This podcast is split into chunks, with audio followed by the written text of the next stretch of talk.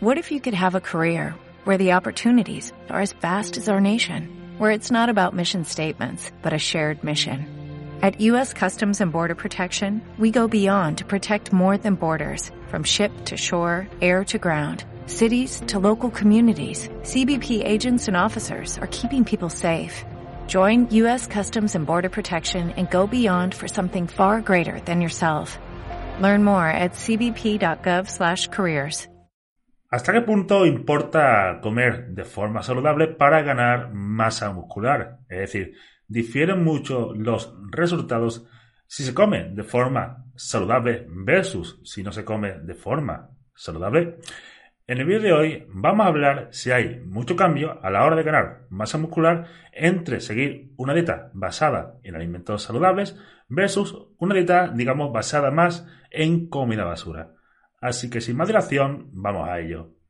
En primer lugar, tenemos que analizar qué es exactamente comer saludable o comer comida basura. O más concretamente, qué entendemos como alimento saludable, como alimento limpio y qué entendemos como alimento sucio o como comida basura. Es decir, qué clasificaciones seguimos para eh, catalogar a estos alimentos. Desde un punto de vista culturista, no os voy a engañar. Es decir, prácticamente cualquier tipo de plato o de alimento que sea agradable para el paladar, pues va a ser eh, considerado un alimento sucio. Mientras que si está malo, por lo general, va a ser un alimento o un plato eh, considerado como comida limpia. Aquí un ejemplo clásico. Una tortilla de patatas. ¿Vale? Yo cojo la tortilla de patatas y esto sería considerada por muchos como comida sucia, comida basura, etc. Sin embargo, yo cojo exactamente los mismos ingredientes y me hago un plato con los huevos, la patata, el aceite y la sal, tal y como está aquí presentado, y esto sería considerado una comida o un plato limpio. Simplemente por creencias del sujeto. Exactamente mismos ingredientes, exactamente mismas cantidades, pero debido a la presentación y a la creencia de cada individuo, pues uno sería considerado sucio y el otro sería considerado limpio. Por lo tanto, hablar de alimentos sucios, alimentos limpios, no tiene mucho sentido de entrada. Luego tenemos también lo que sería la clasificación NOVA de los alimentos. Esto os sonará más por el tema de los ultraprocesados, etc. Esto tiene más de una década. Básicamente, cataloga a los alimentos según su grado de procesamiento. En el grupo 1 tenemos alimentos no procesados o mínimamente procesados.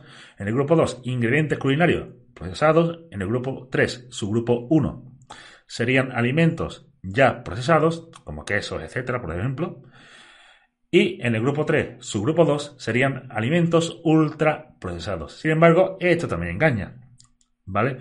Porque básicamente muchas veces hace referencia a la cantidad de ingredientes que tiene eh, cada alimento.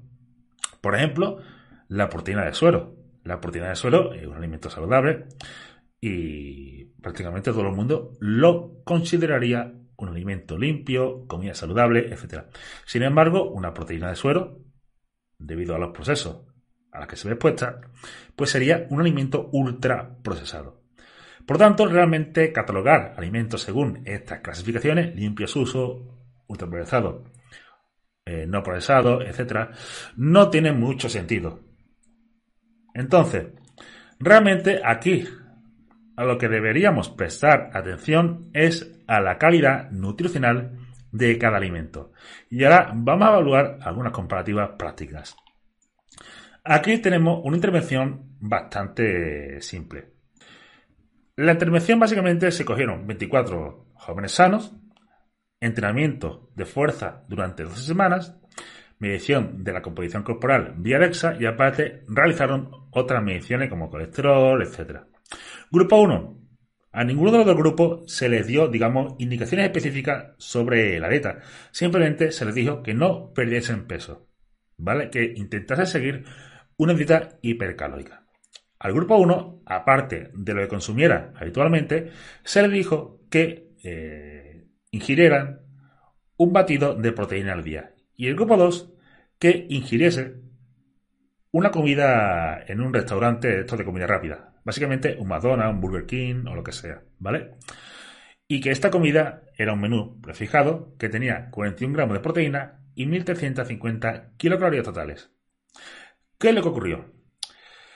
Lo ocurrió que vemos es que a nivel de colesterol, etcétera, el grupo que realizó esta comida basura, pues empeoró o la diferencia o lo que sería el cambio antes versus después fue más negativo. A nivel de composición corporal, la ganancia de grasa corporal fue mayor en lo que sería el grupo de comida basura en comparación con el otro. Pero esto tiene su explicación, ¿vale? A nivel de masa muscular, pues prácticamente no hubo grandes diferencias.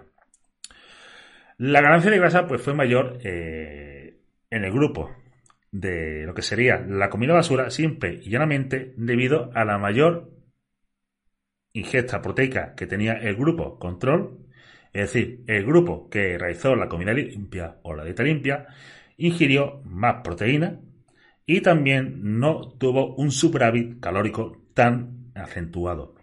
Recordemos que por muchas calorías que nosotros consumamos, nuestro cuerpo tiene una capacidad limitada para construir tejido musculoesquelético y todas esas calorías extras que nosotros consumimos y que no van a ir a aumentar el tejido musculoesquelético, van a ir a aumentar la cantidad de otro tejido que sería el tejido adiposo. Por lo tanto, básicamente, debido a este mayor consumo de calorías, ganaron más grasa, pero no hubo tanta diferencia a nivel de ganancia de masa muscular. De hecho, hubo unos 300 gramos más de media en el grupo de comida basura y por ende, desde un punto de vista de lo que sería ganar músculo per se, el ingerir comida basura, no ingerir comida basura, etcétera, siempre y cuando haya suficientes calorías y suficientes proteínas, no debería preocuparnos demasiado o el resultado no va a variar mucho. Exactamente lo mismo a nivel de grasa corporal, tampoco va a variar mucho. Entonces, como he dicho, a lo que tenemos que prestar atención es al tema de los propios nutrientes, de la calidad nutricional del alimento. Es decir, perfil de ácido graso por el tema de salud e incluso también, en algunos casos, por tema que puede mejorar la composición corporal, la fibra, desde un punto de vista también de salud, y también diferentes micronutrientes y componentes bioactivos de los alimentos, como el resveratrol, como puede ser la curcumina, como puede ser lo que sería también las antocenidinas, etc. Es decir, los alimentos no son solo calorías, contienen micronutrientes, contienen fibra, contienen compuestos bioactivos que ejercen diferentes efectos positivos sobre nuestro organismo. Por ende, aquí lo que tenemos es otra intervención, en este caso, los dos casos o los dos grupos, comida limpia, pero uno de esos grupos les dieron una serie de alimentos que contenían una mayor riqueza nutricional, con una mayor cantidad de astaxantina, betacarótenos y resveratrol.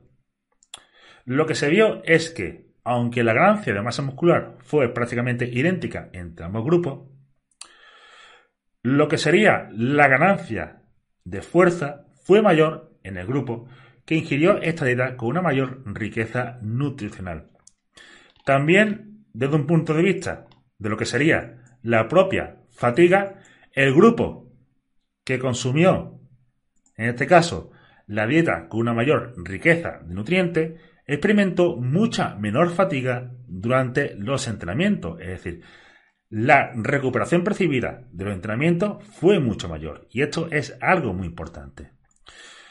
Asimismo, cabe destacar que, digamos que cuando una dieta es hipercalórica, ya esta empieza a ser nociva para la salud cardiometabólica, es decir, consumir un excedente de energía va a empeorar diferentes parámetros a nivel cardiometabólico como tensión arterial, colesterol, glucosa, etc.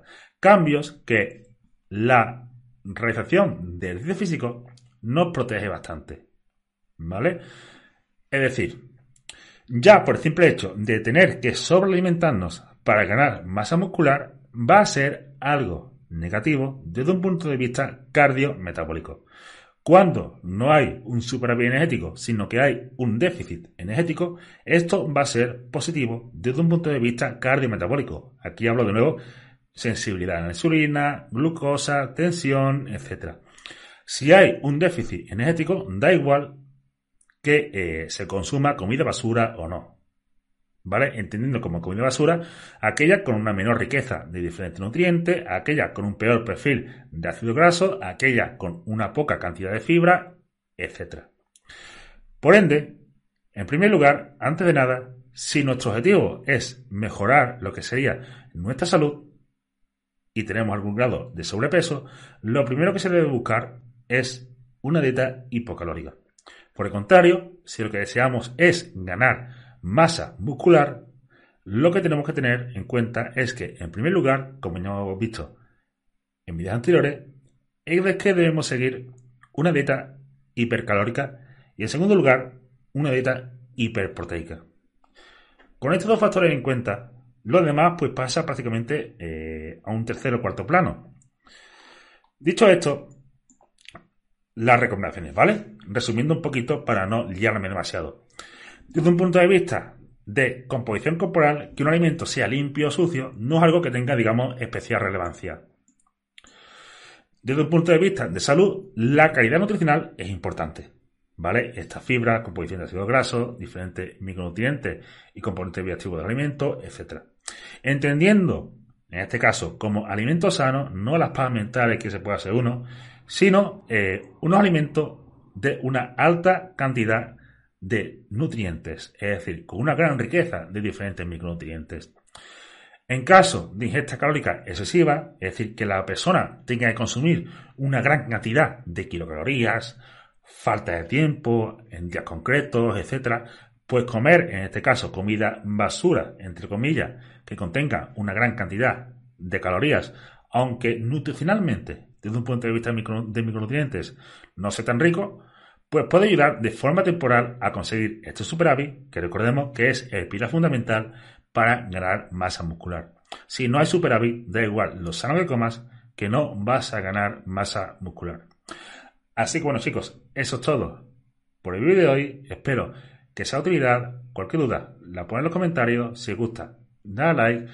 Y recordad que en la descripción tenéis los enlaces a las formaciones de AutoFit que os ayudarán a prepararos para ser dietistas o entrenadores legalmente. Así que gracias a todos por escucharme y nos vemos de cara a próximos vídeos.